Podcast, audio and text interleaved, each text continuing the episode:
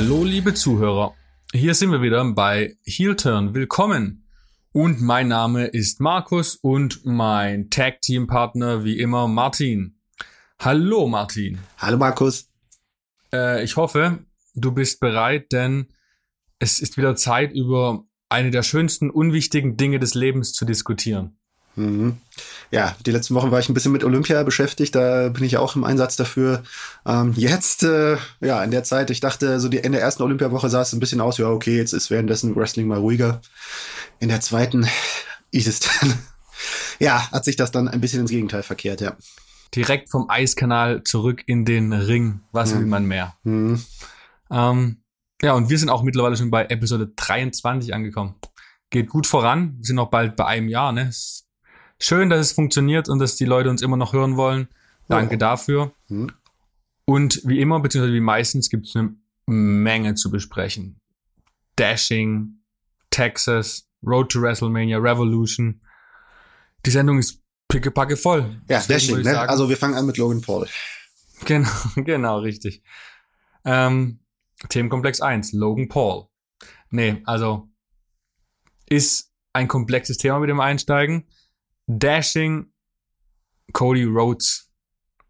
Ein doch überraschender Abschied bei AEW, muss ich sagen. Als es dann announced wurde, hätte ich nicht mehr damit gerechnet unbedingt. Und nun die wohl bevorstehende Rückkehr zur WWE. Was halten wir davon? Was hältst, was hältst du davon? Was halte ich davon? Äh, Ladies first. Okay, leider ist unsere Frauenquote sehr gering. Äh, immer noch, ähm, ja. Okay, also fange ich mal an, ne? Gerne. Alter vor Schönheit. Richtig. Ja, genau, die Regel gibt's ja auch. Ähm, äh, genau, ja, Cody Rhodes, ne? Es ist natürlich, wenn man es wenn man es gerade noch, äh, also betrachtet, äh, wie, die, wie, wie die anfängliche Nachricht, dass äh, Codys Vertrag ausgelaufen ist und äh, keine Verlängerung erzielt worden ist, aufgenommen wurde. Äh, selbst da, äh, vor dem Hintergrund ist eine Überraschung, weil letztlich war die Reaktion aller, fast aller, vieler, auch äh, gut eingeweihter, so für wegen, naja, das wird ja trotzdem einfach auf eine Verlängerung hinauslaufen. Und allein schon, ich erinnere mich an den ursprünglichen Bericht, äh, den wir dazu veröffentlicht haben und äh, viele Reaktionen drunter so für wegen so, ach Gott, Tony und Cody worken uns alle, legen, legen uns rein und ihr deutschen Medien fallt, fallt voll drauf rein. Ja. ja, ja. hat sich etwas anders entwickelt. Ist halt aufgrund der, äh, der Beziehung, dass Cody wirklich ein entscheidender Teil der ganzen Gründung war, macht es halt noch so ein bisschen extremer, ne? dass man überlegt, ich habe es auch in einem Tweet bei mir verfasst. Es gibt in der Geschichte der letzten, keine Ahnung, dieses Jahrtausends, glaube ich, keinen Wrestler, der außerhalb von WWE größer wurde, als er war, als er wieder zurückkam. Das ist verständlich ausgedrückt. Also der Zeitpunkt, einer der WWE verlässt und der außerhalb seiner WWE-Zeit größer wird, um dann als größerer Name zurückzukommen. Beispiel Drew McIntyre ist als Mitkader gegangen, äh, hat sich hat sich draußen gut bewährt, aber wurde erst groß, nachdem er wieder bei WWE wo, war. Und Cody kommt ja wirklich von einem Midcard-Namen als potenzieller Main-Event-Name zurück. Hm. Wenn so kommt. Das ist ja. hm. beeindruckend. Und die Frage ist, ist er langfristig auch ein Main-Eventer für WWE, der dort reinpasst? Hm. Das ist die entscheidende Frage. Aber ich weiß nicht, fangen wir vielleicht doch mal, doch noch mit der AEW-Perspektive an, ähm, weil man fragt sich ja schon, wie ist es so weit gekommen? Wie konnte es so weit kommen, dass er da äh, ja, ne, als derjenige, ich weiß nicht, ob, ob vielleicht der eine oder andere auch das Interview mit Kenny Omega, das längere im Wrestling Observer Radio vielleicht gehört hat, ähm, wo äh, Kenny Omega Cody als denjenigen beschrieben hat, der eigentlich am meisten, und das hat sich auch so angehört, äh, am meisten auf diesen Konkurrenzkampf heiß war, äh, heiß auf diese Revolution war, auf darauf, auf die AEW-Gründung und äh, das ist jetzt schon natürlich eine Ironie der Geschichte, dass sich die Dinge so entwickelt haben, dass er jetzt der Erste ist, äh, der erste große Star, der von AEW zur WWE zurückgeht oder überhaupt von AEW zur WWE geht. Ähm, ja, da ist was schiefgelaufen, da ist äh, irgendwas hinter den Kulissen, ist da zerbrochen. Sei es, dass, äh, es gibt ja zwei, zwei Deutungen, die im Raum stehen. Entweder ähm, und wahrscheinlich wird es ein Zusammenspiel aus beiden sein. Die eine Seite ist, äh, es hat finanziell nicht gepasst. Die andere Seite ist, dass es einfach äh, äh an Cody doch genagt hat, dass er bei AEW am Ende nicht die Rolle gespielt hat, die er sich am Anfang vorgestellt hat. nicht die Macht bekommen hat und die kreative Gestaltungsmacht, die er ja, mit der er ja auch also an das Vermächtnis seines Vaters von Dusty Rhodes, der ja auch gerade als Kreativer eine Legende ist äh, und gewesen war bei WCW, NWA, WWE auch später äh, in, im, im, letzten Karriereabschnitt äh, die Rolle, die er bei NXT gespielt hat. Und ähm, ja, das ist sicher nicht ausgegangen, weil sich herausgestellt hat, dass äh, Tony Khan das selber alles am Ende des Tages äh, bestimmen wollte, also zumindest die großen Linien. Und äh, Cody da doch eher der Erfüllungsgehilfe war, der seine Vision mit eingebracht hat. Aber ja, es hat sich ja generell anscheinend gezeigt, dass die Visionen unterschiedlich waren. Das war ja auch der O-Ton von Kenny Omega. Man hat die Visionen am Ende nebeneinander gelegt und es hat sich herausgestellt, die Visionen waren im Grunde genommen jeweils ganz andere. Bei Kenny, bei den Young Bucks, bei Cody, bei Tony Khan. Und äh, am Ende hat Tony Khan gesagt, naja, wir machen hier meine Vision. Und Cody hat, glaube ich, etwas mehr gewollt als das. So erscheint es. Und dazu kommt ja, liest man immer noch der finanzielle Aspekt, dass Cody sich in der Gehaltsklasse mit Stars wie Brian Danielson und CM Punk gesehen hat und Tony Khan wohl anscheinend nicht bereit war, dieses Budget dementsprechend aufzuweiten. Und mhm. dann ist eine Trennung natürlich nur folgerichtig, aber hat jetzt schon einen gewissen, das erste Mal, dass AEW wirklich eine Person äh, verliert, die wirklich Gewicht auch hatte. Ich meine, er ist dreimaliger TNT-Champion. Ähm, mhm. Inwieweit muss man denn jetzt als AEW gehen und sagen, oh, jetzt haben wir wirklich einen hochklassigen Athleten verloren. Inwieweit schadet es uns das? Ist es wirklich ein Verlust für AEW? Ich meine, ich gehe darauf, ich komme darauf zu sprechen, weil wir dieses Thema schon mal vor einigen Ausgaben hatten. Da war ich der Meinung, mhm. dass Cody Rhodes nicht unbedingt der ähm, Player in AEW ist, weil er vom Stil her nicht so 100% da reinpasst. Du hast mir widersprochen, weil du meintest, dass gerade das Gegenteilige, was er auf die Matte bringt, so wichtig ist. Ist das noch mhm. aktuell oder ist das nicht jetzt schon äh, durch die Neuverpflichtung bisschen über den Haufen ge geworfen worden, dieses Argument? Naja, ähm, ich, ich sehe es schon so, dass, dass äh, Cody da halt was anderes reingebracht hat, was ja eigentlich auch gut zu der Vision von Tony Khan gepasst hat, der ja auch eigentlich eher aus der Oldschool-Ecke kommt.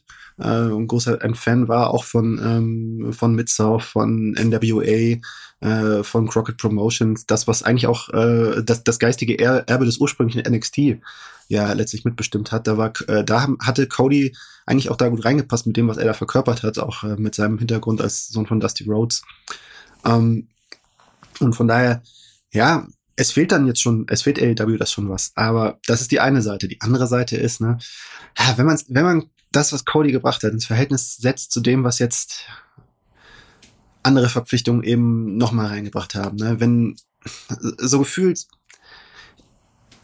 wo, wo Cody Rhodes am Anfang, so bei All In, ne, dem, dem Vorläufer-Event, wo, wo, sie, wo sie alles gedreht hat, um die, um den Gewinn des N NWA World Titles, der, wo er in die Fußstapfen von Dusty, seines Vaters, getreten ist, äh, das, das, das erste, das erste große Match bei AW gegen Dustin Rhodes, gegen seinen Bruder, was, was auch so auf das Erbe ähm, der Rhodes-Familie ähm, angespielt hat, im, Zent im Zentrum gestanden hat. Das war so ein bisschen er hat ja auch, oder, oder, oder ne, wie er, wie er auch nach den ersten Pay-Per-Views aufgetreten ist, der Stinkefinger äh, ging gegen WWE, diese äh, äh, Promo, Promo-Ansprache, wir töten hier sozusagen die Attitude Era, die, äh, das, das Hauen auf den Thron, mhm. womit er, was er der Schuss gegen Triple H war.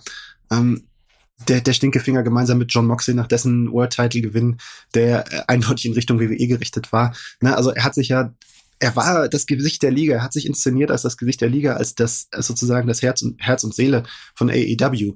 Und äh, ja, im Lichte der Entwicklung der vergangenen Jahre ist ja das nicht mehr wirklich gewesen zuletzt. Ne? Wenn du dir anschaust, welche Rolle ein CM Punk da mittlerweile spielt, im Grunde genommen äh, spielt er die Rolle, die Cody vorher hatte, aber es ist halt alles nochmal ein Level höher. Auch von der Popularität und auch einfach von dem Fananklang her, äh, den ein CM Punk hat. Und äh, das hat das ist Cody Rhodes so nicht. Nee. Gleichzeitig hat Cody aber auch äh, mit Sammy das Ladder Match war ja höher als was CM Punk bisher seit seinem Rückkehr auf die Matte gebracht hat. Qualitativ, mhm. also. Ja, aber ne, CM Punks Rückkehr war der größte Business Move von äh, von AEW bisher überhaupt und ich meine, das das hat alles auch nochmal in eine neue Dimension ja. geführt. So so hat Cody das kann Cody nicht. Das, das das ist leider, das hat sich schon gezeigt, ja. Und es ist halt mittlerweile auch so, was man ganz klar sagen muss. Ähm, AEW hat Fluch und Segen zugleich für ähm, so ein breites, hochqualitativ Roster, dass ein Wegfall von Cody Rhodes auch der Qualität des Produkts nicht mehr schadet. Ich meine, man sieht es ja auch an Kenny Omega, der ist jetzt seit, keine Ahnung, zwei Monaten verletzt und selbst trotzdem funktioniert AEW noch genauso gut wie als die, als AEW von Kenny getragen wurde über ein Jahr. Also hm. hier, der Roster ist mittlerweile so weit, dass man sich hm. nicht auf einzelne Superstars verlassen muss, sondern es passt einfach, das Gesamtbild passt. Hm. Ja, genau. Und äh, ja, also im, im Sinne von äh, aus Codys Perspektive, wie, wie er selber das jetzt äh, so seine seine eigene Haltung äh, Grundhaltung überdacht hat als äh, der WWE Renegat nenne ich jetzt mal der Abtrünnige der der da der da was umwälzen wollte der eine Revolution starten wollte. Wenn man es ähm, die persönliche Rechnung für ihn ähm, die hat jetzt eine gewisse Logik zurück zur WWE zu gehen weil es ist jetzt einfach so WWE wird es gerade mehr wert sein auch finanziell schätze ich mal, äh, Cody Rhodes zurückzuholen, als es AEW wert gewesen wäre, ihn zu halten. Einfach weil es jetzt für WWE eine Prestigenummer ist, äh, äh, sich Cody Rhodes zu schnappen. Äh, wird, das wird sich Vince, Vince McMahon mit seinem äh, Saudi TV Streaming Geld äh, auch, äh, glaube ich, eine Stange, Stange kosten lassen. Ja, während äh, AEW immer äh, äh, in seinem Budget ja immer noch in einem begrenzten Rahmen er, er operiert, trotz des ganzen äh, Geldes, was die Khan-Familie da hat, aber es ist ja trotzdem auch nicht unendlich und es ist nicht mit WWE vergleichbar. Ähm, ja, guter Business-Move ist es auf jeden Fall, jetzt zu WWE zurückzugehen. Dennoch, lass doch mal bei diesem Move. Du bist äh, mhm. bei AEW ein Gründer, hast deine eigene Vision anfänglich verwirklicht, hast mehr Einfluss gehabt, am Ende wahrscheinlich auch mehr Einfluss, als es ein normaler Wrestler in WWE hat. Jetzt kommst du nach sechs Jahren zurück zu WWE. Und du wirst ja dort wieder wenig bis keine kreative Freiheit haben. Wie, also ich stelle mir auch die Position für Cody, abgesehen vom finanziellen, sehr schwierig vor, sich jetzt wieder komplett da als äh, von einem höheren High-Ranking Angestellten zu einem normalen Wrestler zu werden, stelle ich mir schwierig vor. Hm. Ja, kommt drauf an, wie er es zuletzt bei AW empfunden hat. War er wirklich viel mehr als ein es gab ja das böse Wort, dass er im Grunde genommen nur noch ein äh, EVP in Name Only, also mhm. nur, noch auf, nur noch auf dem Papier der EVP war und im Grunde genommen auch nicht viel mehr als ein normaler, natürlich her hervorgehobener, herausgehobener Wrestler war. Und ähm, ja, prinzipiell steht ihm, glaube ich, schon äh, die Option offen bei WWE schon in eine ähnliche Rolle zu kommen, weil ein Daniel Bryan, ein Edge, da sieht man ja, die haben auch ihren Einfluss auf das kreative Geschehen. Ähm, und ähm, jetzt geht, äh, äh, kommt Cody Rose schon mit einem anderen Gewicht zurück, als das Gewicht, mit dem er gegangen ist, als der Afterford, wo wir sich ja auch in dieser großen, ja. ich weiß nicht, ich weiß nicht, ob du das noch äh, äh, äh, konkret vor Augen hast, diesen, diesen, diesen großen Post, den er da nach seinem WWE-Abgang abgesetzt hat, das war ja äh, äh, böse und äh, ja, sehr frustriert und äh, man hat gesehen, er hat sich da gefühlt als äh, ein er wollte der Quarterback sein, das war ja sein Wording, und er wurde behandelt als, naja, okay, hat da ab und zu mal Ideen beim Kreativteam abgegeben und äh, die Reaktion soll mehr oder weniger gewesen sein, naja, danke, kommen Sie wieder. Ja. Melden Sie sich nicht bei uns, wir melden uns bei Ihnen, ja. Wir melden uns bei dir. Und ähm, ja, jetzt kommt er natürlich schon mit einem anderen Gewicht da zurück. Und äh, WWE wäre auch eigentlich, äh, großes eigentlich, eigentlich blöde, äh, ihm jetzt nicht äh, eigentlich äh, äh, die bestmögliche Karriere zu geben, die sie ihm geben können, weil letztlich äh, ist es ja auch eine strategische Sache. Äh, alle anderen, äh, die jetzt vielleicht mal äh, die Option haben, von AEW zu WWE zu wechseln, werden jetzt darauf schauen, was wird aus Cody Rhodes? Genau. Wird er da so gefeatured? Bekommt er da die Rolle, die er verdient, die ihm gebührt? Mm, und äh, ja, das ist, also das ist eine. Das ist tatsächlich. Das finde ich eine, eine heikle Frage, weil eigentlich passt Cody Rhodes in das, die Vision, die WWE gerade in den letzten Jahren noch mehr denn je vorangetrieben hat und verkörpert hat, eigentlich überhaupt gar nicht ja, rein. Richtig, das ist das Problem. Aber es hat, wie du schon sagst, es hat eine extreme Signalwirkung. Ich meine, du hast mhm. in kommenden Jahren viele Free Agents von AEW. Und mhm.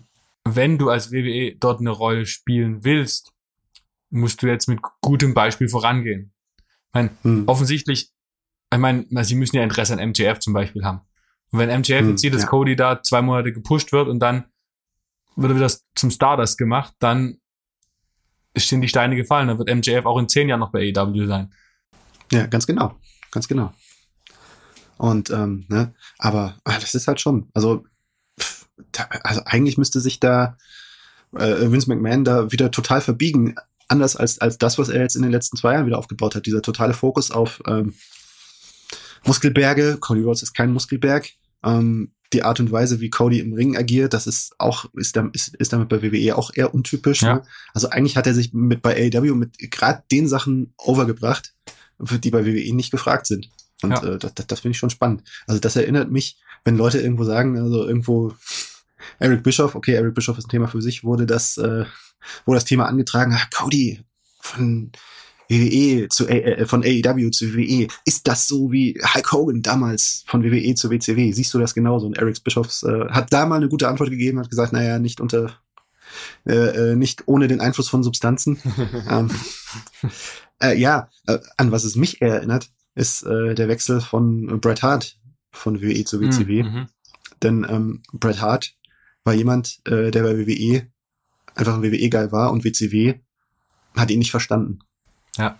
Als Charakter, als Typen. Und äh, das hat sich gezeigt und das äh, ist dann in einem Fiasko geendet. Und ähm, ich kann, kann mir gut vorstellen, dass das ähm, für Cody äh, auch in einem Fiasko endet bei WWE. Einfach weil, klar, Vince McMahon wird auch für die, für die Ratio, denke ich, auch zugänglich sein, dass er jetzt eigentlich aus Cody Rhodes das Beste herausholen muss, aus strategischen Gründen. Ähm, aber wenn das Herz nicht dahinter ist, weiß nicht, ne? Hast du auch, äh, hast du auch Raw äh, in der Nacht äh, äh, im Ohr die, die Promo von, die Promo von The Mist, ja. wo er ja quasi eigentlich Cody angeteased hat. Ja. Es war ja ganz eindeutige, äh, ein ganz eindeutiges Anteasen von Cody, ne, mit dem Dashing und äh, comes from a fighting family, und äh, was er eigentlich dazu da war, ähm, ne, die, äh, die, die Publi das Publikum dann zu enttäuschen. Aber es kamen keine Rufe nach Cody Rhodes. Das ist halt, das ist das Thema, ja. weil das, was ja. ich schon seit längerem bedacht und überlegt habe, wenn irgendein WWE-Wrestler, sei es ein Midcarder oder ein NXT-Talent, wenn jetzt, keine Ahnung, Bron Breaker bei AEW aufkommt, wird er einen riesen Pop kriegen. Wenn aber einer der Top-Stars von AEW, sagen wir Hangman Page, kommt zur WWE, bin mir ziemlich sicher, dass ein Großteil der Fans denkt, Hu? Weil anscheinend überschneiden sich WWE-Fans nicht sehr mit anderen Promotion-Fans. Hm. Ja, das, das, das, das, das hat auch ja letztlich eine, da gab es auch Auswertungen der TV-Zuschauerzahlen. Ähm, äh, äh, hat es dazu gegeben und äh, das, die, die haben eigentlich recht äh, eindeutig das Ergebnis gezeigt, äh, wo wo es vor eben in Zeiten des Monday Night War zwischen WWE und WCW üblich war, dass die Leute da, äh, dass die Wrestling-Fans da mal da und mal da eingeschaltet haben, je nachdem, was ihnen gerade das bessere Produkt gegeben, ge äh, geboten hat, ist es jetzt einfach so, man hat eine WWE-Fanbase und man hat eine AW-Fanbase. Es hat sich ziemlich aufgespaltet. Und ähm, ja, ne, also der, der Charakter von AEW ist halt schon, als die immer noch, als die immer noch Nummer zwei, äh, haben die den Marktführer natürlich im Auge und die Stars, die da äh, ja einfach nochmal noch mal noch größeres Gewicht haben. Während ich glaube, an jedem WWE-Fan kann prinzipiell, wenn er nicht über den Tellerrand schaut, AEW komplett auch vorbeigehen. Ja, ja und genau. das ist auch eine Gefahr. Also der der Impact, äh, der vielleicht ähm, den vielleicht Cody hat, den wir ihm vielleicht jetzt unterstellen, ist vielleicht auch einfach erstmal nur ein ideeller, der sich in Fanreaktionen vielleicht auch gar nicht so sehr übersetzt. Klar, es wird, ich glaube, ich schätze schon, wenn er zurückkommt, wird es erstmal einen großen Pop geben und äh, er wird schon begeistert empfangen werden, einfach weil WWE-Fan, der, der WWE-Fan an sich, der ist ja auch einfach erstmal heiß auf Momente. Ja, auf ja. jeden Fall. Der Wrestling-Fan genau, ne? an sich der Wrestling-Fan an sich, aber WWE-Fan glaube ich vielleicht auch noch mehr. Ne? Aber ähm, ja, ich meine, ich war auch jetzt oft genug auch äh, in den USA bei, bei, bei Sachen vor Ort, um zu sehen, okay, ne, ähm, der Ursprungspop, der Ursprungs, der Ursprungsjubel auf eine Überraschung, der äh, kann sich äh, schnell verlieren. Ich erinnere mich äh, ich war vor Ort seinerzeit äh, beim WWE-Debüt von The Revival, hm. also beim äh, mhm. Hauptkader-Debüt von, von The Revival. Auch erstmal, ah, Revival, ne? Und in dem Moment, wo das Match losgegangen ist, waren die ja gut, das war der Tag nach WrestleMania, da war auch ein bisschen mehr Alkohol im Spiel als sonst, aber hm. da haben die sich auf jeden Fall nicht mehr auf das Match von The hm. Revival konzentriert. Und da merkst du auch schon, ne, es hat halt einfach eine unterschiedliche Wertigkeit. Man darf den ersten, äh, die erste Reaktion auch nicht überschätzen. Die, äh, die, die wesentliche, der wesentliche Faktor ist, wie wird Cody Rhodes nach zwei, drei, vier, fünf, sechs Wochen Genau, empfangen. richtig. Das. Ja. Dennoch hm. ist ja jetzt im ersten Moment erstmal für WWE muss wichtig sein, dass du ein dass du ein Öffentlichkeit, öffentlich wirksames äh, Comeback feierst. Das heißt, wenn der jetzt irgendwo, keine Ahnung, Charlotte debütiert und kein Mensch interessiert, äh, sag mal, die, der Pop ist durchschnittlich, dann ist das schon mal ein mhm. Fail. Du musst ja in, ja. du musst in irgendeinem Markt debütieren lassen, wo du davon ausgehen kannst, dass es, ähm, es dass die Fans eskalieren. Sei dies, keine Ahnung, ich kenne ich kenn den Touring-Schedule bis WrestleMania nicht, aber sei es Chicago oder Madison Square Garden mit der, mit der Live-Show, äh, der House-Show am 6. März oder sei es Raw nach WrestleMania. Das sind ja viele Möglichkeiten, wo du davon ausgehen kannst, dass es auf jeden Fall eine große mhm. Geschichte wird. Ja, ja, es ist, äh, ich, ich bin interessiert daran, aber ich, ich habe auf jeden Fall schon eine Theorie, dass äh, MSG äh, die, die Madison Square Garden Show ein guter Tipp sein könnte, weil das, das würde halt auch so zu der, äh, zu dieser Vince McMahon äh, in seiner, in seiner, als der Feldherr, als der er sich sieht, da hätte das einfach so eine gewisse Logik. In so einem War, in so einem Krieg äh, spielt Symbolik auch immer eine große Rolle. Und äh, es war eine symbolische Niederlage im vergangenen Jahr äh, für WWE, für, für ihn, dass äh, das AEW in New York, in seinem Heimatmarkt, in seinem Revier gewildert hat mit der Arthur Ashe Show mhm. und da, damit auch noch Erfolg hatte. Gott bewahre. Und ähm, da hätte es sozusagen eine Logik, äh, in New York darauf zu antworten und da die große Trophäe zu präsentieren. Das ist vielleicht dann für ihn aus seiner persönlichen Logik vielleicht sogar noch was Wichtigeres, als, als, ihn, im, als ihn im TV debütieren zu lassen. Ja, vor allem hm. irgendwie müssen sie die, die New York-Show sehr interessant halten, dass die Leute auch kommen. Weil ja, das ist ja auch eine Prestige. Genau. Ist, der Vorverkauf ist ja auch noch nicht so gut angelaufen. 50, 50 Prozent, glaube ich, bisher ausverkauft maximal. Also Genau. Obwohl Brock und Ronda schon angekündigt ja. sind, als die, die, als Leute, die jetzt nicht jedes Mal da sind. Ne? Genau. Und, äh, ja, da allein schon die, ich glaube, die Suggestion zumindest äh, wird man sich offen halten, um da die Tickets, äh, Ticketverkäufe ein bisschen hochzuhalten, ja. Ah, ich bin mir aber ziemlich sicher, dass wir, wenn wir nach Revolution uns wieder unterhalten werden, dass dann auch nach MSG, dass man vielleicht auch über äh, das Comeback von Cody bei WWE diskutieren können. Hm. Deswegen lass uns doch jetzt mal überschwenken. Ähm, wenn wir gerade bei Brock sind, dann lass uns doch mal zu Brock gehen. Brock Lesnar ist wieder WWE Champion. Ich habe mich schon in der letzten Folge ausgelassen darüber, über dieses Titel hin und her geschiebe. Das kann ich mir dieses Mal sparen, aber es regt mich wieder dermaßen auf. Das ist natürlich jetzt auch, man weiß natürlich nicht, wie, wie wäre es ohne die Bobby Lashley Geschichte gewesen. Aber warum? Das ist eigentlich wieder die gleiche Frage, die ich bei, zum Royal Rumble mir gestellt habe und die ich dir jetzt wieder stelle. Warum dezimiert man den kompletten Roster, um Roman Reigns und äh, Brock Lesnar übermenschlich dazustehen, dastehen zu lassen? Ja, weil die Logik von Vince McMahon ist, dass das jetzt geboten ist. Mac, äh, Roman Reigns, Brock Lesnar, das ist, das ist das Match, das wie The Rock, wie The Rock versus John Cena über einem steht und was, was ihm das Business bringen wird. Gibt's auch an sich, äh, äh, gibt's dafür auch äh, schon Belege, dass das einfach Reigns versus Lesnar übermäßig zieht und einfach, äh, wenn man sich die Bewegungen rund um Day One angeschaut hat, was dieses, was die Andeutung, was das Match, zu dem es ja dann letztlich nicht gekommen ist, auch einfach, ähm, ja, ausgelöst hat an Traffic, an Google-Suchanfragen, was ich ja was ja in der Regel ein guter Indikator ist dafür, wie das Interesse-Niveau tatsächlich ist. Ähm, ja, ich stimme dir da vollkommen zu. Aber warum muss man denn da komplett den, den restlichen Männer-Roster ad absurdum führen? Das ist die gute Frage. Äh, das, das, das, das, das muss man nicht tun.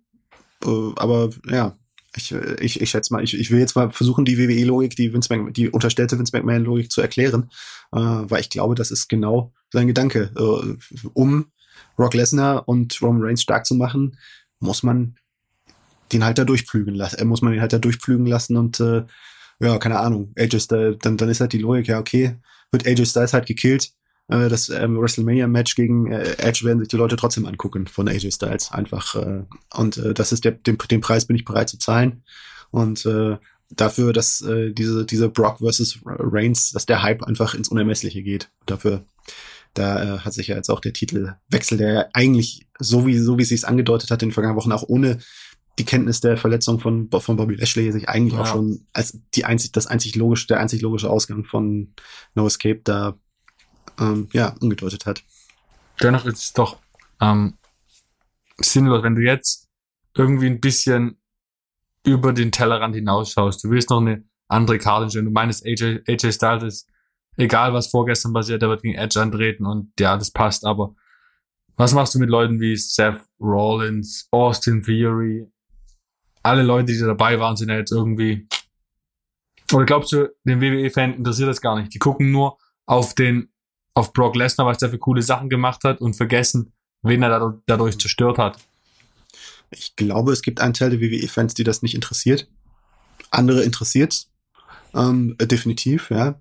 Ähm, ja, das ist eine Frage, Frage der Gewichtung. Ich kann nicht, kann nicht für jeden sprechen. Ich finde es äh, auf jeden Fall hart und also für, für mich hat das auf jeden Fall eine Schlagseite, äh, Schlagseite wie, äh, wie einfach WE, ja, für die, ja, einfach alles den großen, den großen Momenten, den großen, den großen Auftritten da unterordnet, weil ähm, der Aufbau neuer Stars, der leidet schon drunter. Das, das sieht man da, das sieht man auch eindeutig. Mhm. Gerade wenn ich, also wenn man sich jetzt mal im, im, Vergleich zum vergangenen Jahr angeschaut hat, ne, wo steht ein, ich meine, Damien Priest, altersmäßig ist er nicht jung, aber er ist ja schon eigentlich ein Star, den äh, WWE hat schaffen wollen. Ja. Ist er einen Schritt weitergekommen seit der letzten WrestleMania. Na, Titel. Im Endeffekt. er hat den Titel, aber, aber weißt du, ja, findet man ihn mehr als Star, als man ihn vor einem Jahr empfunden hat, so der Durchschnittsfan. Das ist, an dem, an dem Durchschnittsfan kann doch im Grunde genommen dieser ganze US-Title-Run bei Raw komplett vorbeigegangen sein. Absolut. Dem, dem Durchschnittsfan, der sich halt eher für eben Brock, ich schau, schau zu, wenn, ich bin gefesselt, wenn, wenn Brock da ist, wenn, wenn Reigns da ist, wenn Edge, äh, als, äh, den ich nostalgisch da ist, der sicherlich auch bei Stone Cold, da werden wir sicherlich auch noch auf zu sprechen kommen, äh, sicherlich auch interessiert einschalten wird, ne? Ja, ne? Das ist aber ein hausgemachtes Problem. Man, gut, das ist auch wieder so ein Thema, was wir wieder wieder ansprechen, weil es halt echt das größte immer Problem ist. du verlässt ja, dich genau, auf die ja. vier, fünf, sechs großen Namen und die müssen es richten und der Rest mhm. wird halt immer wieder über die über den Tellerrand geschmissen, wenn man das so sagt. Keine Ahnung. Ist halt über den äh, über die Planke genau, geschmissen. Über glaub, die Planke. Aus, über Bord geworfen. Ja. Und das ist halt ja, das ist der große philosophische Unterschied zwischen WWE und AEW. AEW macht das die ganze Zeit dass, äh, dass die Einsätze von der großen Stars, äh, dass da ähm, die Leute einen, einen, einen Rub, äh, Rub kriegen sollen und halt auch einen tiefer gehenden Rub. Wahrscheinlich im Empfinden von WWE hat jetzt, glaube ich, äh, äh, Austin Theory äh, äh ein, einen Schub bekommen, dadurch, dass er ja am Ende ein bisschen länger gegen Brock Lesnar durchhalten durfte. Ja, also kann man in Frage stellen, die Logik. Aber ich, ich glaube, WWE sieht das so. Okay. Ja? Interessant. Ja, ich, ich, schätze schon, dass sie nicht umsonst haben sie, haben sie ihn ausgewählt als denjenigen, der sich hier, hier mal zeigen durfte, der sich hier als Bump Machine präsentieren durfte. Ähm, ja, aber äh, äh das ist, also das ist die WWE-Logik, die ich unterstelle. Meine persönliche Logik, wenn ich drauf schaue, ist, denke ich mir, ja, okay, hat, ist er halt ein bisschen länger, hat er ein bisschen länger gebraucht, bis er gekillt worden ist, aber deswegen ist er für mich jetzt noch nicht unbedingt weiter ein größerer Star geworden. Okay, ich stimme ich dir komplett zu. Als er vorher war. Das ist halt auch interessant, wenn du siehst, Du hast bei WWE äh, potenzielle Titelträger, den du glaubhaft äh, verkaufen kannst, dass die einen Titel gewinnen. Eine Handvoll maximal. Maximal. Wenn du bei AEW guckst, da kannst du fast das ganze Roster aufzählen. Es wird jetzt, hm. es wäre jetzt da null irgendwie Haare raufen, wenn auf einmal, keine Ahnung, MJF morgen Titel gewinnt aus dem Nichts. Es wäre plausibel. Hm. Ja. Und das, sowas gibt's halt nicht. Wenn, wenn jetzt The Mist den Titel gewinnt, ist es halt absurd. Und das mhm. ist halt was, was AEW schon seit Jahren richtig macht und WWE seit mittlerweile fast schon Jahrzehnten schlecht. Hm. Ja, ich, ich, ich habe das Gefühl, sie sehen das nicht mehr, sehen das nicht mehr so als nötig an oder ja, keine Ahnung. Ne? Also irgendwo im Zweifel wird immer das Kaninchen aus dem Hut geholt, ja. Sei es, äh, äh, sei es, ja, dann kommt halt Brock Lesnar wieder, dann kommt halt Roman Reigns wieder, dann holt man John Cena raus im nächsten Jahr. Das wird sich alles auf absehbare Zeit nicht ändern. Wenn der, wenn der Working Plan, der Arbeitsplan ist, bis nächstes Jahr ein Match zwischen Roman Reigns und The Rock aufzubauen, dann wird, äh, wird bis nächstes Jahr auch kein neuer großer Star geschaffen werden. Bis zur nächsten WrestleMania. Du hast in den letzten zehn haben es geschafft, Roman Reigns. Und mit Abstrichen Seth Rollins. Jetzt ja, hast ne? du. Das ist, das ist irgendwo seit, seit der Shield-Zeit. Ja? Genau, das waren die letzten Stars, die wirklich die letzten großen Shield. Stars, die geschaffen wurden. Ja, genau. Auch Kevin Owens, mhm, ja. finde ich, ist, ist nochmal auf einem, ist nochmal mit einer anderen Konsequenz nach oben, nach oben gebracht worden, als es jetzt, als es jetzt irgendwie zuletzt passiert ist. Also in den vergangenen, ja, lass, lass, lass mich lügen, vier, fünf, Jahr, fünf Jahren, ne? Ja, haben wir auch schon oft drüber äh, diskutiert. Das ist für mich auch das, was dieser ganzen Abwanderungswelle der früheren NXT-Stars äh, zu AEW zugrunde ja. liegt. Ja. Aber da muss man halt ja. schon mal sagen, dass, A dass WWE dieses Problem sieht und da auch dagegen agieren. Du hast mit Braun Breaker mhm. jetzt schon in der Hinterhand ein Potenzial. Du, egal was man von NXT 2.0 halten soll, aber es baut ja schon auf, neue Stars zu schaffen, im Gegensatz zu NXT mhm. damals. Es ist schon nochmal ein anderes Schritt. Und ja, ja. Also, ich sag, aber, Stars aber, schaffen, aber die in das Bild von Vince McMahon kein, passen noch, ja, aber noch ist kein, noch ist keiner von denen äh, im Hauptkader, im, im Main Roster ja, getestet worden, bevor ich, das ist, das klingt alles, das klingt alles super, aber ich meine, schau dir Braun Breaker an. Auch da kannst du irgendwo sagen, ja, okay, der erfüllt nicht ganz das, was, was, was, was, was, was Vince McMahon sehen will. Der ist ja auch nicht riesengroß, ja. Er ist, er ist bullig, aber ist auch kein ein Meter, äh, ist ja auch kein zwei Meter mal, zwei Meter Typ, ne, wo, wo du, wo du, wo du weißt, okay, der wird auf jeden Fall groß rauskommen, wenn er, ähm, wenn er ein gewisses, wenn er ein gewisses Level übersteigt, ja. Das ist bei Braun Breaker auch nicht garantiert. Und äh, also WWE hat in den vergangenen Jahren für mich auch äh, auch eben Typen, die eigentlich zu in Vince McMahons äh, Niveau, äh, äh, in, in McMahons Beuteschema viel, viel besser passen. Hat auch da Leute in den Sand gesetzt im, im, im, im Main Roster, ja. Also viele. Auch das, ja.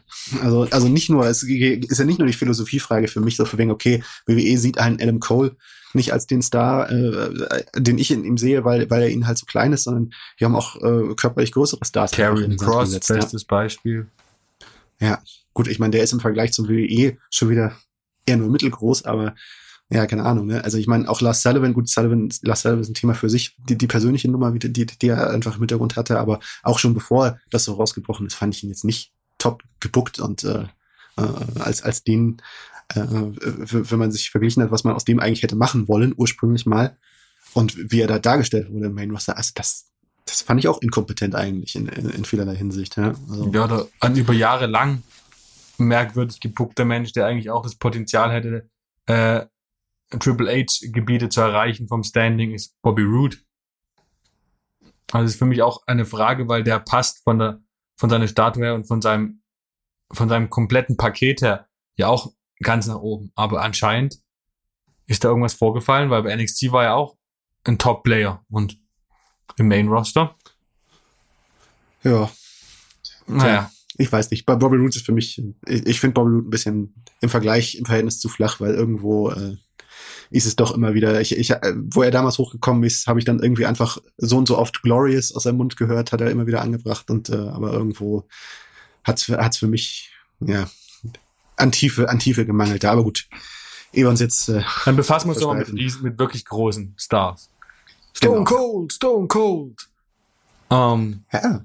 Es, Wahnsinn, ne? Ja, also wenn sich's bewahrheitet, dass Stone Cold äh, in Dallas antritt am 2. oder 3. April, das wäre ein Hammer.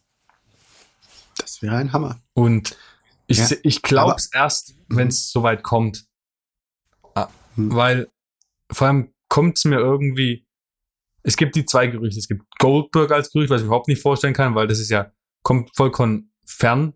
Gut, es gibt die Vorgeschichte, dennoch, äh, ich traue es WWE nicht zu, dass man zwei nicht mal Part-Time-Wrestler, sondern Once-a-Year-Wrestler gegeneinander stellt. Und die zweite mhm. Option, Kevin Owens, fände ich persönlich natürlich sehr, sehr großartig.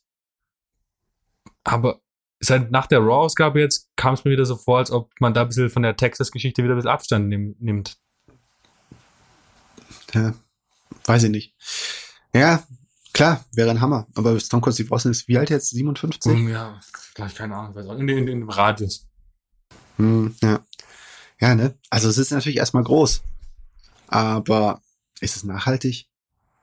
Was, was, was, was, was, was, was verspricht man sich langfristig davon? Klar, cooler Moment. 80.000 80.000 Leute in Dallas, WrestleMania, wenn da das Glas wieder splittert und äh, äh Stone Cold Steve Austin in einem keine Ahnung, was das für ein Match wird. Kann das, wird das ein Zwei-Minuten-Match, in dem am Ende äh, wird der Kevin Owens gegoldbergt, ja. Äh, das, das, Wort, was sich mittlerweile etabliert hat, ne? Kriegt, kriegt, kriegt innerhalb von zwei Minuten Stunner, wird daraus, wird daraus versucht, äh, 10, 15 Minuten wieder was Längeres zu machen.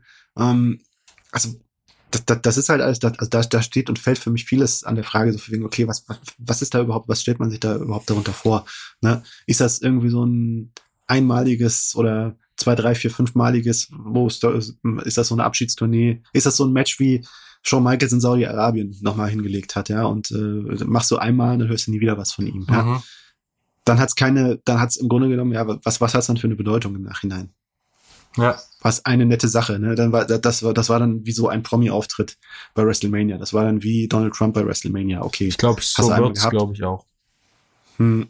Ja, es, also man man man hört von von, von Andrew Zarian, der ähm, spreche ich ihn richtig aus, ich weiß nicht. Zarian. Ähm, Zarian, genau, ähm, hat schon berichtet von Hoffnungen, dass man ihn so zu so einem Edge-Deal da äh, überreden kann. Oh. Die Frage, ich bin auch, ich bin immer so ja. gegen ein aus intensives Einsetzen von Legenden im Ring, gerade in dieser Altersklasse, weil hm. es tut ja, ja es, es tut ja dem Athleten, dem, dem Denkmal des Athleten vielleicht auch nicht so gut. Ich weiß auch nicht, ob Shawn Michaels Rückblick betrachtet so froh war, nochmal nach Saudi-Arabien geflogen zu sein. Das hm. sind Sachen, die hängen bleiben und ja, ne, es ist, das ist,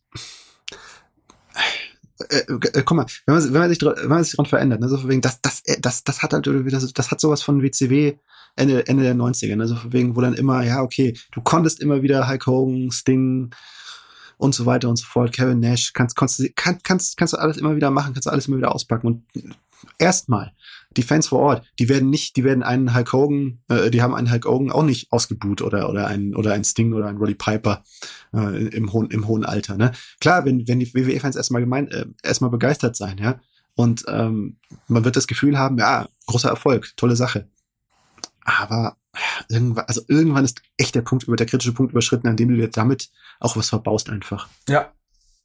ja. Jetzt der springende Punkt, den man sich als Fan fragen muss, wenn es zu hm. Stone Cold gegen Kevin Owens kommt, ist das dann nur ein Moment für den Moment oder zerrt oder bringt das Kevin Owens auch irgendwas, wenn er gegen Stone Cold verliert? Ich denke ja, mittlerweile eher. Und er wird, und er wird verlieren. Natürlich verliert er. Ja, es ist ja, ne, das ist nicht die Logik, wenn Leute irgendwie manchmal die Logik vielleicht drauf anlegen, so wegen sagen, ja, der junge Kevin Owens muss ja gegen den alten Kevin Owens, äh, muss ja gegen den alten Steve Austin gewinnen. Wird nicht. Das wird ja nicht die Logik von WWE sein, weil die Logik von WWE ist, WWE, die, die Marke, das sind wir. Die Marke ist WWE. Und Stone Cold Steve Austin ist derjenige, der die Marke verkörpert, während Kevin Owens halt, ja, besserer, besserer äh, Halbmain-Eventer ist, aber äh, in, in dem Fall einfach nur das Opferlamm sein wird. Das ja. ist eher eindeutig. Ja. Und die Frage ist halt, ja, nee, wird ihm nichts bringen. Genau, weil gar nichts. Was, was, was, was hat Santino Marella gebracht, äh, sich vor im Jahr 2007 von Stone Cold Steve Austin Stone Cold Stunner geben zu lassen? Ne? Was hat Revival gebracht, ja. sich bei, keine Ahnung, was war das, die 20. Geburtstagsfeier von Raw, sich von D-Generation ja. X äh, kaputt machen zu lassen. Auch nix. Also es ist wirklich, nee. man, es ist Moment, man denkt zurück, ah, Stone Cold ist da mhm. mal aufgetreten, es war cool. Gegen wen mhm. hat eigentlich gekämpft? Keine Ahnung. Ja. Was hat Eric, was hat Eric Rowan gebracht äh, von, äh, dass der äh, bislang letzte Gegner von The Rock war? Auf, bei WrestleMania immerhin. Ne? Ja, Aber, ja. Ja. ja. Klar, ich, es wird nicht ganz so extrem sein im Fall von Kevin Owens, weil man wird ihm schon was geben. Aber äh, also da, da braucht man sich aus meiner Sicht keine Illusion zu machen, dass er das irgendwo äh, längerfristig voranbringt. Ja, ja ist richtig. Dann nochmal ein Faktor, den wir auch angucken müssen, sind ähm, die Frauendivision hat ja jetzt auch einige, hat sich auch ein bisschen in Gang gesetzt in den letzten Wochen. Ähm, Charlotte gegen Ronda und Becky again gegen Bianca Belair. Ähm, und dazu noch extrem viel Talent, was noch nicht gebuckt ist für WrestleMania. Ich bin, erstens finde ich die äh, Hauptkämpfe gut. Finde ich okay. Ich finde, Becky gegen Bianca ist jetzt schon ein bisschen ausgelutscht. Weil halt mhm. auch die Promos, die jetzt, die gedacht, Promo ja. bei Raw war wieder so, nein, nein, Becky, die Leute haben dich nicht angefangen zu hassen. Hm. Das ist, das ist auch so ein bisschen nervig. Ne? Das, das finde ich ist, ist auch wieder so ein philosophischer Unterschied. Ähm, ne? Ich, ich, ne? warum reitet Becky da so drauf rum, statt sich einfach darauf zu konzentrieren, selber ein cooler Charakter zu sein, zu dem die Fans sich halt verhalten können, wie sie wollen? Ja.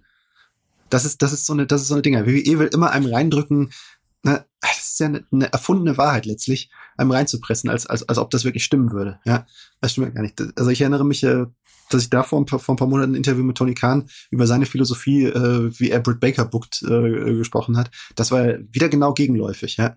Da war seine, seine Idee so wegen so, Britt Baker soll nicht die ganze Zeit irgendwie den Fans, äh, die Fans beschimpfen, weil, weil wozu?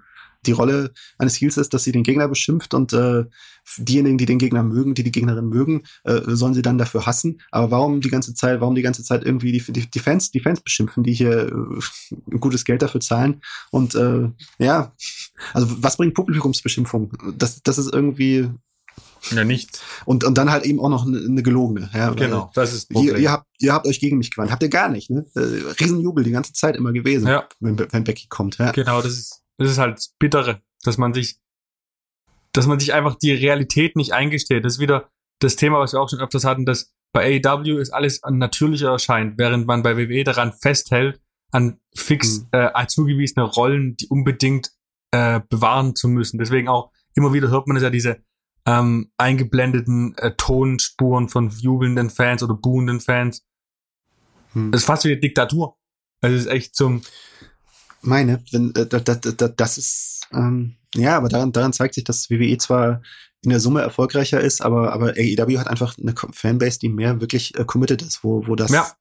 wo die Liebe wirklich einfach realer ist. Ja. definitiv, ja. Das, ja. Das ist zweifelsohne sie, deswegen übersetzen sie die äh, äh, Einschaltquote besser in Pay-Per-View-Verkäufe. Gut, WWE hat keine Pay-Per-Views mehr, aber weißt du, was ich meine? Oder auch in, in Ticketverkäufe, Mhm. als es WWE tut. Ja. Darum, äh, darum kommen, wenn, wenn, wenn, wenn AEW eine New York Show, eine New York Show macht, äh, kommen da x tausend Leute, während äh, bei, bei WWE die Madison Square Garden Show, äh, da, da einfach die, die, die Verkäufe, äh, die, die Ticketverkäufe schlingern, weil die WWE-Fans ja auch schlau sind oder beziehungsweise wissen, ja, okay, was so Besonderes ist da jetzt erstmal nicht zu erwarten. Ja, weil was eine Hausshow ist.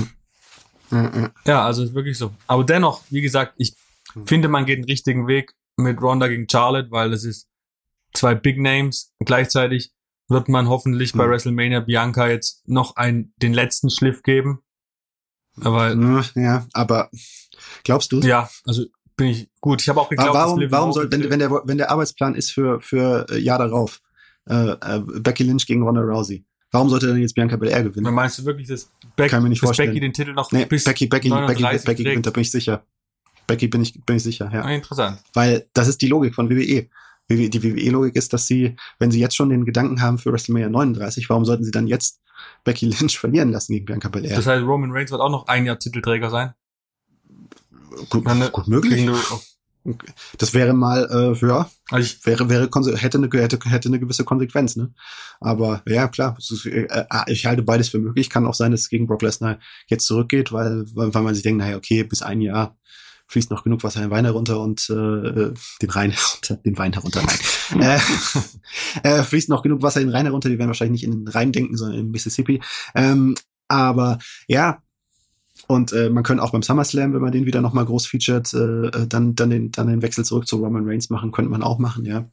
Aber ich sehe nicht, dass Bianca Belair jetzt die Siegerin sein wird, wenn der, wenn man Ronda Rousey vs. Becky Lynch mit im Kopf hat. also wenn man Brock gegen Reigns vergleicht, sehe ich keinerlei Vorteil, den Titel zu Brock zu, äh, den, die beiden Titel an Brock zu geben. Sehe ich keinerlei Vorteil. Wenn ich mir Becky gegen. Bianca angucke, sehe ich den Vorteil, dass Bianca dadurch halt wirklich wieder an Standing gewinnt, was die Mhm. Frauendivision oder WWE an sich braucht. Und Bianca ist ja wirklich schon sehr geliebt von den Fans. Und so, was könnt ihr wirklich nach WrestleMania letztes Jahr gegen Sascha wirklich das sein, was sie wirklich auch langfristig oben lässt? Hm. Ja, Vielleicht bin ich wieder zu ich kann es mir optimistisch. nicht vorstellen. Ja, ich, ich, ich kann es mir nicht vorstellen, weil ich glaube nicht, dass WWE dieses jetzt Becky auf WrestleMania Bühne verlieren lässt. Naja, they call me the optimistic Marcus. Denn aber, ja, aber die Frage ist, was passiert noch mit Sascha? Was passiert mit Bailey? Was passiert mit Rhea Ripley? Es gibt so Hm. viele Frauen noch, die haben ja, die Qualität, Qualität im Frauenroster ist ja wirklich hoch. Und Hm. dann zu sehen, wie dann alle wahrscheinlich wieder in einer Battle Royal rumtanzen. Gut, Sascha und Bailey werden wahrscheinlich noch ein Einzelmatch kriegen, wenn es gut läuft. Ansonsten, Hm. ich bin, ich finde es, gerade bei WWE wäre es eigentlich an der Zeit, 50-50 die Matches aufzuteilen. Das ist, weil die Frauendivision wirklich mittlerweile in meinen Augen das Potenzial hat, die Männerdivision wirklich zu überholen. Hm. Schwierig, ja. An sich äh, kann man darüber diskutieren, aber ich glaube, dass äh, das ist eine hohe Hürde, Ja, bis, weil das ist einfach nicht das gelernte Verhalten genau. der WWE-Verantwortlichen, ja. die ja größtenteils Männer sind. Richtig. Ja. Alte, weise Männer. Hm. Ah ja, nicht alle alt, aber viele, ja. Naja, also ist jetzt auch nicht disrespektierlich genannt, äh, gemeint, aber so ist es halt. Naja, aber einfach, ne, wenn es ne, es es gibt einfach eine Kultur, ne, Vince McMahon ist halt, ja, ne, wenn man, wenn man sich denkt, wo er herkommt, äh, wie wie sein Frauenbild äh, zu Anfang, der noch in den 80ern, äh, noch in den 90ern, 2000ern war, das, was er vermittelt hat bei WWE, das ist schon, da kann, da kann man sich schwer vorstellen, dass, dass er jetzt irgendwie der Pionier ist, der eine 50-50-Verteilung, ja, naja. Mal sehen.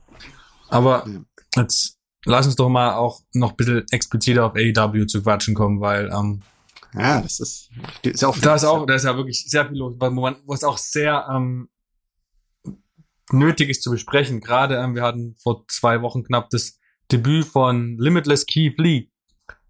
Ähm, jetzt ist ja der Bericht gekommen, ich weiß gar nicht, von, von wem es war, Wade Keller, glaube ich, oder mhm. ähm, dass Keith Lee wohl nicht die Fittigkeit an den Tag legt, die man äh, sich von einem Wrestler hofft und das wohl auch ein Grund war, warum es bei WWE Main Roster nicht so geklappt hat und es in dem Fall gar nicht so auf Vince McMahon, sondern eher auf Keith Lee zu schieben ist, weshalb ähm, es zur Trennung kam. Ja, schwieriges Thema. Ich meine, Keith Lee hatte eine schwere Corona-Erkrankung. Ja. Und ähm, der hatte Herzprobleme und ähm, ja, das ist auf jeden Fall eine ernste Frage, ob das jetzt, äh, wie das hier äh, um, um Schuldverteilung oder so äh, möchte, möchte, möchte ich da, möchte ich da jetzt irgendwie bei dem Thema dann auch nicht, dann auch nicht irgendwie mich, auf diese Ebene begeben.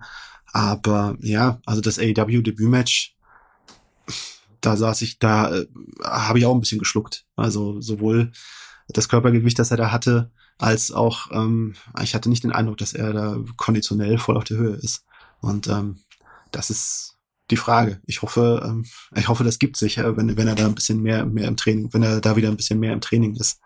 Ähm, weil wäre schade drum. Man hat gesehen, AW ist heiß auf ihn und AW, die AW Fanbase will ihn zu dem Star jubeln, äh, den er, äh, der er bei WWE nicht geworden ist. Ja, ist richtig. Aber es bleibt wirklich interessant zu sehen. Und das aber, was ich an der ganzen, an diesem Report so interessant fand, war das mal aus einer anderen Perspektive zu sehen. Weil es wird ja immer sehr einseitig in der Hinsicht berichtet, aber dass auch noch andere Faktoren reinspielen, reinspielen können, war auf jeden Fall mal interessant zu sehen. Ich hoffe, dass es nichts mit irgendwelchen gesundheitlichen Problemen zu tun hat, sondern einfach hoffe ich, dass es irgendwas Faulheit, Faulheit ist oder sonst was, dass er es in den Griff kriegt und dann zu seinem, sein Potenzial vollkommen ausnutzen kann. Das wäre für alle Wrestling-Fans ein Wohltun. Ja, aber ja, meine, es ist, äh, also das Gewicht, was er da auf die Waage gebracht hat, das ist halt irgendwo, es ist äh, ungesund, ja. ja. Und äh, das ist, das ist, das ist wirklich eine, jetzt, jetzt die große, große Frage, die sich stellt. Ne? Also ich meine, der ist auf eine gewisse Art und Weise durch einen gewissen Stil populär geworden. Und äh, ja, er ist jetzt 37 auch mittlerweile. Kann er diesen Stil noch gehen? Kann er, kann er das noch gehen, ohne dass er, ohne dass er sich selber, selber zerschindet? Ja? Und das ist, also das ist, ja, finde find ich schwierig. Ich bin kein Mediziner und äh, bin kein, bin jetzt auch, bin jetzt auch kein Fitnessexperte. Aber ähm, ja, so wie er da aufgetreten ist, jetzt bei, so wie bei AW angekommen ist, äh, habe ich nicht das Gefühl, dass das äh, langfristig gut gehen kann. Es, er wird wahrscheinlich sich ein gewisses äh, Maß von seinem Gewicht abtrainieren müssen. Und wenn das so funktioniert, bleibt die, bleibt die, bleibt die offene Frage, ob er dann noch die Faszination äh, ausübt in seinem Alter, die er in jüngeren Jahren da ausgeübt hat und die ihn eben zu diesem Phänomen gemacht hat. Ähm, das ja alles, ja, da müssen, müssen, müssen gewisse Faktoren zusammenkommen und ähm, ja, das ist, muss man sehen langfristig, wie sich das entwickelt. Ja. Aber dann lass doch nochmal ganz kurz auch, ähm, wo Keith Lee hoffentlich ein Teil von sein wird, auf äh, Revolution am 9. März, glaube ich, zu sprechen. Es sind, glaube ich, bisher fünf Matches äh, angekündigt. Und ich sag nur, Holy moly. Also was eine Card. Mal wieder. Ja, mal wieder und vor allem, puh, also es ist echt, also klar, ich CM Punk gegen MJF, ich gehe nicht ganz d'accord mit dem, was sie in Chicago gemacht haben, fand ich jetzt nicht so berauschend. Ähm, dennoch hoffe ich, dass auch hier wieder das MJF als Sieger hervorgehen wird, weil das hat man damals, finde ich, schon bei der äh, Pinnacle gegen äh, Inner Circle Fade ein bisschen am Ende ein bisschen verhunzt, dass man quasi dann doch den Sieg zur Jericho-Seite gegeben hat. Ich hoffe, dass man jetzt hier das ganz klar oder auch gecheatet an MGF geben wird. Hm. Siehst du es anders? Bringt bringt's dann wirklich was gecheatet? Ja, bringt dir, deswegen, hm. deswegen ja, das hast recht. Deswegen war ich auch so unzufrieden mit dem Chicago-Ding. Also es war jetzt ja, es wurde immer als starmachend beschrieben, auch von vielen Experten und, aber so habe ich am Ende nie gefühlt. Es war halt typisch. Es war WWE healig. Ja. Ja, klar. Aber andererseits, ne, MJF als Charakter steht ja natürlich schon, ist eher der WWE-Philosophie näher als jetzt anders gebuckte Charaktere wären. Von daher ich habe nicht so das Problem damit.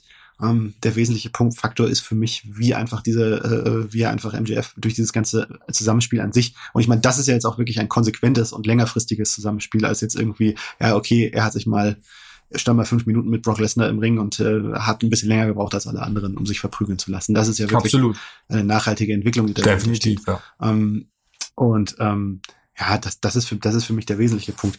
Ich sehe, ja, eigentlich, ich bin auch eigentlich, also für mich ist es eigentlich ja jetzt der äh, Main Event der Herzen, wenn das nicht eigentlich auch offiziell ist. Eigentlich muss es der Main Event von Revolution sein, weil ähm, äh, Page gegen Cole ist nicht noch nicht heiß nee. genug dafür. Richtig. Und ähm, andere Sachen reichen auch nicht. Und das, das war jetzt einfach in den vergangenen Monaten das Herz und Seele der Dynamite, der Dynamite Shows. Und ähm, er hat jetzt noch mit dem Dog Collar Match, das so eine multiple Geschichte hat. Das hat, das hat, das hat die AW-Vorgeschichte, das hat die, den Bezug zu äh, MJF durch, äh, dass es eben diese Roddy Piper versus Greg Valentine, ja. diese, diese legendäre Nummer ist, das CM Punk, ähm, das Dog Collar Match gegen Raven, das Dog Collar Match gegen, äh, gegen Jimmy Rave, äh, auch so eine Tragödie, ähm, leider verstorben im, vor kurzem.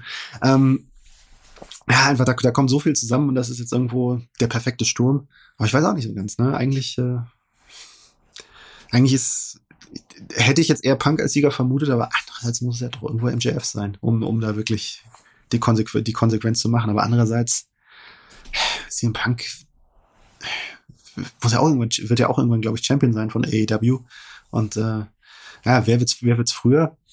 MJF sehe ich ja auch, äh, äh, da deutet sich ja stark an, dass äh, Wardlow der nächste Schritt ist. Das wäre keine Champion-Fehler. Das ist richtig, ja. Vollkommen ähm, richtig. Von daher rieche ich jetzt gerade eher einen Sieg von Punk, aber vielleicht irre ich mich. Na, möglicherweise ist ja auch so ein, so ein Wardlow vielleicht mit dem Ziel, vielleicht mit dem Ziel, ja, vielleicht mit dem Ziel, CM Punk als Champion mittelfristig von MJF ablösen zu lassen, der dann vielleicht bis dahin noch ein höheres, höheres Level erreicht hat. Das könnte auch das der prinzipielle Gedankenspiel sein. Ja. ja. Wer weiß. Ja. Ist denn bei Champion, beim Thema Champion, ist denn für dich Adam Cole jetzt schon eine Gefahr für, den, für die Titelregentschaft von Adam Page? Nö. Ja, gut, sind wir, sind wir uns einig. Aber was ich ganz ja. bezeichnend fand bei Dynamite letzte Woche, dieses, diese hm. Promo, die beide hatten, hm. da war schon mal ersichtlich, dass Adam, Adam Cole, Entschuldigung, Adam Cole ähm, promomäßig schon mal noch deutlich höher als Hangman steht. Also es war schon, puh, also Cole ist einfach das komplette Paket. Ich war er immer, wird er sein. Also er, er ist für mich perspektivisch der Champion ja, ja, nicht umsonst, äh, wo, wir, wo wir vorhin über Verhandlungen geredet hat, soll ja, also das ist ja mittlerweile auch irgendwo äh, äh, klar geworden.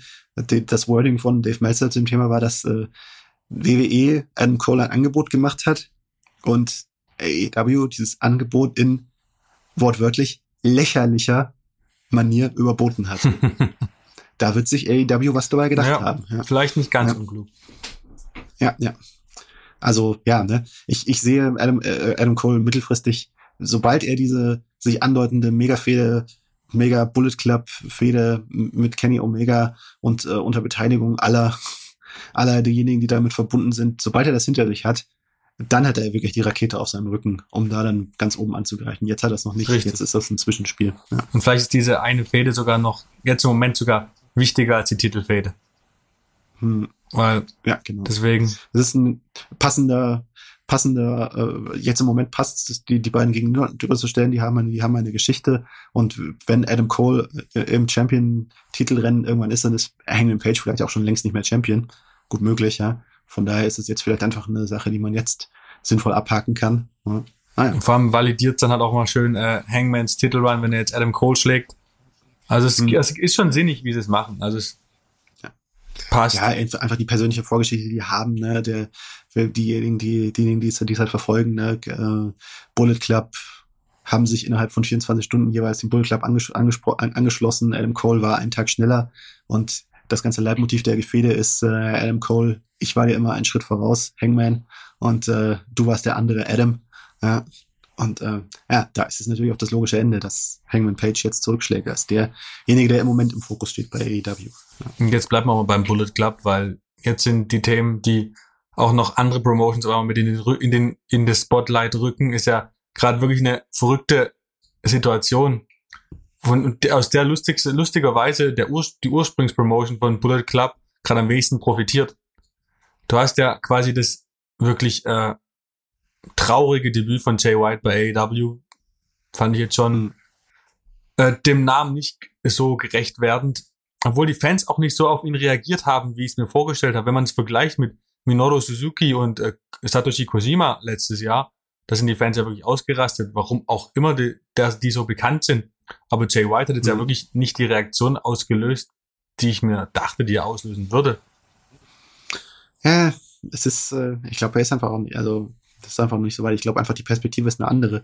Wenn so Minoru Suzuki ein japanischer Mythos, ne? Ja. Der kommt da ja in eine fremde Umgebung, während halt ja, Jay White doch eher so dieses Anglo den angloamerikanischen Faktor hat und der dann gar nicht so heraussticht im Vergleich eben Jay White ist so amerikanische Liga kommt. Ich, er, er kommt aus Neuseeland, ich weiß, aber er ist ja auch, er, man merkt ja auch in seinem ganzen Stil ist er auch mehr geprägt von äh, vom, vom, von, von, vom ja, englischsprachigen ja. Kulturraum auch, ja, und äh, auch, auch von der englischsprachigen Wrestling-Kultur. Und ähm, ja, sticht da wahrscheinlich gar nicht so, gar nicht so sehr heraus. Jetzt noch nicht. Ich glaube, wenn er mal, wenn NJPW mal wieder ein bisschen offener ist und äh, er da seine Chance hat, seine Big Matches, seine Karriere da mehr abzurunden. Obwohl das, das jetzt reden wir auch ja. von was ganz anderem, ja, aber. Aber ist gerade schon wieder komisch, weil die äh, Quarantäne Zeit ist ab März auf drei Tage verringert. Will Osprey mhm. fliegt zurück, Tamatonga fliegt zurück, Tangaloa fliegt zurück für den New Japan Cup. Jay White mhm. bleibt in den USA. Also ich mhm. verstehe, ich, ich weiß nicht, ob die Jay White absichtlich da behalten, um New Japan Strong zu pushen oder ob da wirklich was in Argen liegt. Ich weiß es nicht. Also ist gerade irgendwie mhm. wunderlich, weil letztes, Anfang letztes Jahr war Jay White das auf dem, auf dem Sprung zur Nummer eins in New Japan. Und der ja, wurde genau. einfach von Will Osprey übersprungen. Hm. Also ist interessant. Aber wir wollten eigentlich über Bullet Club reden, weil ja. Jay White kommt zu AW, hängt sich in die, also in Bugs und zu Cole. Die Bugs wissen nicht davon, dass Jay White kommt, nur Adam Cole weiß es. Dann hast gleichzeitig bei Impact ähm, turned Jay White, Anführer von Bullet Club, gegen die Gründung, gegen Gründungsmitglied Tamatonga und sein Partner Tangaloa und schmeißt die quasi als Bullet Club raus. Gleichzeitig in Japan hast du mit äh, Evil, der sich auch als Anführer von Bullet Club sieht und die Untergruppierung vom Bullet Club äh, House of Torture gegründet hat. Also es ist gerade maximal undurchsichtig und ich weiß nicht, ob da einfach jeder gerade seinen eigenen Plan hat oder ob da ein Masterplan zwischen allen dreien Promotions entsteht. Hm. Ja, gute Frage. Weiß ich nicht. Es ist ich, ich finde es undurchsichtig. Ich verstehe, dass äh, ich habe die das Booking von NJPW, gerade wenn es irgendwie um das Zusammenspiel äh, mit den mit den anderen Ligen und mit den mit den Ablegern äh, geht, nicht immer verstanden in den letzten Jahren. das ist wieder so eine Sache, wo ich nicht. Ja, ich ich, ich frage mich auch, also ich, ich wundere mich auch, warum ist Jay White Gibt's da private Gründe, mhm. die vielleicht, äh, die, die wir nicht kennen und die vielleicht äh, eine ganz andere, die da vielleicht eine ganz andere Perspektive darauf eröffnen und das Ganze ist jetzt halt ja, keine Ahnung, unabhängig von Corona, von, von der allgemeinen Corona-Lage hat er vielleicht einen privaten Grund gerade, sich, sich nicht nach Japan zu orientieren, ich weiß es nicht. Ähm, ja, also keine Ahnung, ne? Und ähm, es ist, ich, ich finde es schwierig. Also bei AEW im Moment, so, so vollgepackt wie AEW gerade ist, ist er, bei, ist er da auch nur ein Lieblingssteller, genau, auch wenn es natürlich, ja, ja. Also halt auch die Frage, wie kannst du denn auch aus, aus New Japan-Sicht, aus Promotion-Sicht, es gibt wohl kein Turn, von Ausländern, von Gaijins, also von ausländischen Wrestlern, der mehr Attraktion, äh, Augenmerk auf New Japan gerichtet hätte, als wenn dieser Turn von Jay White gegen Tamatonga in Japan mhm. basiert wäre. Und die geben mhm. diese Chance an Impact ab. Das versteht mhm. mir auch als, als Businessmodell kommt mir das nicht ganz klar rüber. Mhm. Also, keine Ahnung. Also, cool. und welche Rolle Jay White nun in AEW spielen soll. Wahrscheinlich macht er jetzt ein Match gegen Orange Cassidy hm. verliert das wahrscheinlich, keine Ahnung. Und dann weiß ich nicht, ja. ja. Kann ich mir keine Ahnung, ob der eine Rolle in der in der Adam Cole, Red Dragon und äh, Bullet Club Geschichte dort spielen wird. Ja, ich, ich kann mir vorstellen, dass da irgend, dass er da nebenbei eine kleine, eine kleine Nebenrolle spielt, die ihn vielleicht weder jetzt irgendwie als den, den Superstar noch als, noch als irgendwie großen Verlierer da darstellt. Da gibt's ja schon sicherlich Möglichkeiten. Ähm, aber ja, wo seine persönliche Zukunft jetzt gerade liegt, äh, seine persönliche Perspektive bei New Japan. Also ich, ja, ich stehe da ein bisschen rätselnd davor. Ja. ja. Mal sehen, die Zukunft wird's zeigen. Ähm, hm. Zu guter Letzt will ich aber noch, noch mal kurz zu Revolution zurückkommen, weil eins muss ich noch sagen, ich, ich habe es glaube ich schon öfters gesagt, aber Thunder Rosa gegen Britt Baker war das Match, auf was ich mich schon damals gefreut habe, als die das Lights Out Match hatten. Und mhm. damals habe ich prognostiziert, dass Thunder Rosa Britt Baker den Titel abnimmt. Mir kommt jetzt fast ein bisschen überhastet rüber, das Match jetzt die Ansetzung. Dennoch stehe ich zu meinem Statement. Wenn hm. jemand, dann, dann Thunder Rosa. Und sie hat es auch verdient und sie ist unglaublich over bei den Fans. Hm. Ist hm. an Haar herbeigezogen oder glaubst du es auch? Ja, es ist, ich habe mich auch gewundert, dass ob, ob nicht vielleicht ein bisschen längerer Aufbau nötig gewesen wäre, aber ja, ne? Also es ist, es ist, es ist schwierig, ja, weil, weil irgendwo, man, man hat jetzt doch äh, öfters in letzten Jahr, in letzter Zeit bei AW immer wieder gesehen, dass es doch irgendwo an Tiefe mangelt im, im Frauenkader. Ja. Und äh, ich meine, wen, wen kannst du da sonst, wen kannst du da sonst hinstellen? Ruby Wright wäre eine Alternative gewesen, aber gut, das hat man jetzt erstmal, hat man jetzt erstmal abgehakt und ich glaube, das macht jetzt auch keinen Sinn, das jetzt, äh, das jetzt äh, zu positionieren Thunder Rosa als auch als mehr, als mehr das Eigengewächs. Was heißt Eigengewächs, aber ja, ist diejenige, die nicht so eben mit WWE genau, verknüpft ist. Das. Hm, das, das, das ergibt schon Sinn. Aber ja, kriegst du da jetzt noch du brauchst Athena. Den Rückenwind, den Rückenwind dahinter, der das wirklich jetzt wie ein großes Moment aussehen lässt. Hm, ich weiß nicht. Ja. Ich, ich, ich, ich, ich stehe da auch ein bisschen skeptisch davor, ob das jetzt irgendwo Sinn macht. Ja. Crit ist halt wirklich zu groß für die Division zurzeit. Ja, absolut. Und das ja. ist noch, das ist ein, ein Vorwurf, den man AEW machen muss, dass man nach drei Jahren immer noch nicht wirklich geschafft hat, da irgendwie bisschen mehr Vielfalt reinzubringen. Zwischendurch hat sich ja angebahnt, gerade mit dem TBS Championship ähm, Turnier, dass da was mhm. aufgebaut wird. Und mit Jake Kyle hat man ja immer in der Hinterhand, aber wirklich mhm. auf annähernd auf Britt Baker Niveau ist wirklich keiner. Mhm. Ja, es ist einfach, die Voraussetzungen sind einfach, sind einfach ganz andere. Ne? Schau dir an, wie viele etablierte Namen im Männerbereich äh, du bei AEW hast, um damit zu wuchern, um damit zu, um damit was aufzubauen. Und wie viel hast du bei, bei AEW? Ne? Also der größte Star in, in dem Sinne, der, also der als größter Star angekommen ist, ist Ruby Riot. Und äh, dahinter äh, ist es, das ist, das ist ja alles ein, da ist AEW wirklich ja komplett auf sich selbst zurückgeworfen und äh, das ist schon auch etwas, auch etwas schwieriger. Aber ist ja da, bei WWE nicht anders. Ich meine, und WWE hat, glaube ich, im letzten Jahr mehr weibliche Stars, Stars mit Anführungsstrichen produziert, mhm. als es AEW getan hat. Mhm. Ja, aber WWE ist halt auch WWE. Richtig. Die, ja. die haben einfach ein gewisses Grundniveau an. Äh, aber klar, WWE hat das, hat das schon in, Vergangen, in den vergangenen Jahren äh, äh gut gemacht. Da hat, da ist immer wieder, also bei den Frauen läuft ja die Starproduktion deutlich besser als bei den Männern, ganz klar. Ähm, ja. Aber ja, ey, ey, es, da, da, da fehlt es, fehlt es schon ein bisschen bei AEW. Das hat sich nicht geändert. Ja. Hikaru also Jet ist, ist ja sozusagen für, für, für die, also dafür, wo sie steht, als Wrestlerin, ist sie schon recht weit und ja. ist, ist ja auch als Star recht, recht, recht weit gebracht worden, aber sie ist halt trotzdem als Wrestlerin noch nicht so weit und das ist halt das Problem, äh, äh mit dem man auch noch eine Weile arbeiten, arbeiten muss. Ja. ja. Aber ja, es, es, es, es, es fehlt an diejenigen, die halt eben, es fehlt an Komplettpaketen, die sowohl Charisma als auch äh, also Ringfähigkeiten, als auch eben schon einen gewissen Popularitätsvorsprung und, äh, da mitbringen. Ja. Das ist Britt Baker hat man da hingebracht. Bei allen anderen zeigt sich, okay, es ist halt doch keine. Man kann nicht, man kann nicht mit dem Finger schnippen und äh, und und jeden und fünf und fünf Leute innerhalb von drei Jahren so hin so dorthin bringen. Ja, ja genau. Mhm. Aber bin gespannt. Also ich kann mir gut, ich kann mir einen Titelwechsel vorstellen. Wäre nicht überrascht und würde mich freuen, aber es fühlt sich eigentlich nicht nach einem Titelwechsel in AEW-Manier an. Hm, ja, irgendwo denke ich auch so, so das jetzt irgendwie so in, in so einem Pay-Per-View, wo so viel anderes im Vordergrund steht, ist das nicht vielleicht, äh, baut man da nicht vielleicht eher auf ein TV-Main-Event in, in näherer Zukunft dahin, wo das ein bisschen mehr wirken könnte? Hm, weiß ich nicht. Ähm, mal sehen. Na, aber wir sind schon wieder ganz schön lange am Reden und wollen ja auch noch unsere Feedback mal wieder von unseren Hörern und von unserer Facebook-Seite einblenden, einbringen. Und da habe ich mal ähm, zwei Zitate rausgesucht. Die erste Antwort ähm, kam auf dein Zitat, Martin, von äh, über die Aussage, ich habe mich gefreut, Ronda Rousey wieder im Ring zu sehen. Von dem, was sie gezeigt hat, war ich etwas enttäuscht. das, was sie bei ihrem ersten Run bei WWE ausgemacht hat, das Tempo, die Power, das maschinenartige, besondere, das hat mir gefehlt. Daraufhin kam die Antwort von Sven, äh, Toy Baron Scheid, finde es gegenüber anderen Wrestlern ungerecht, die sich jede Woche den Arsch aufreißen. Äh, erst Ronda und dann Brock. Beide haben nur wegen ihrer Bekanntheit gewonnen, nicht wegen ihres Könnens. Dein Zitat, Ja. deine Antwort, äh, du darfst ran. Ja.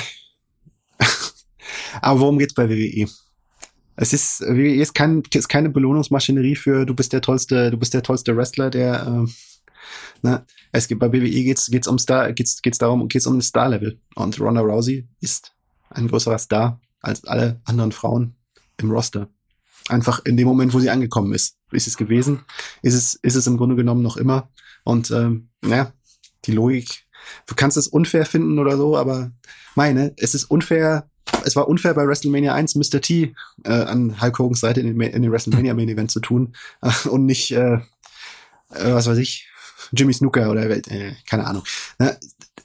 Darum geht's bei WWE nicht. Bei WWE, wenn man, wenn man irgendwo Fairness, äh, von Fairness redet, äh, ist, ist, es, ist es eine schwierige Sache. Und ich glaube, jeder, also ich, ich erinnere an, den, an, an das Gespräch, was wir mit Axel Tischer, Alexander Wolf dazu hatten, so wegen jeder, der das, die Frauen, die Frauen, die wirklich selber auf einem gewissen äh, Level sind, ja, die kapieren, was Ronda Rousey für sie tut, ne? Und die fühl, denken sich da nicht eifersüchtelnd, ah, nee, jetzt nimmt die mir meinen Platz da weg. Nee, Ronda Rousey vergrößert den Platz, vergrößert den Kuchen, Ja. von dem dann möglichst mehr an, äh, äh, möglichst die anderen Leute im Idealfall dann auch was abbekommen sollen. Ja.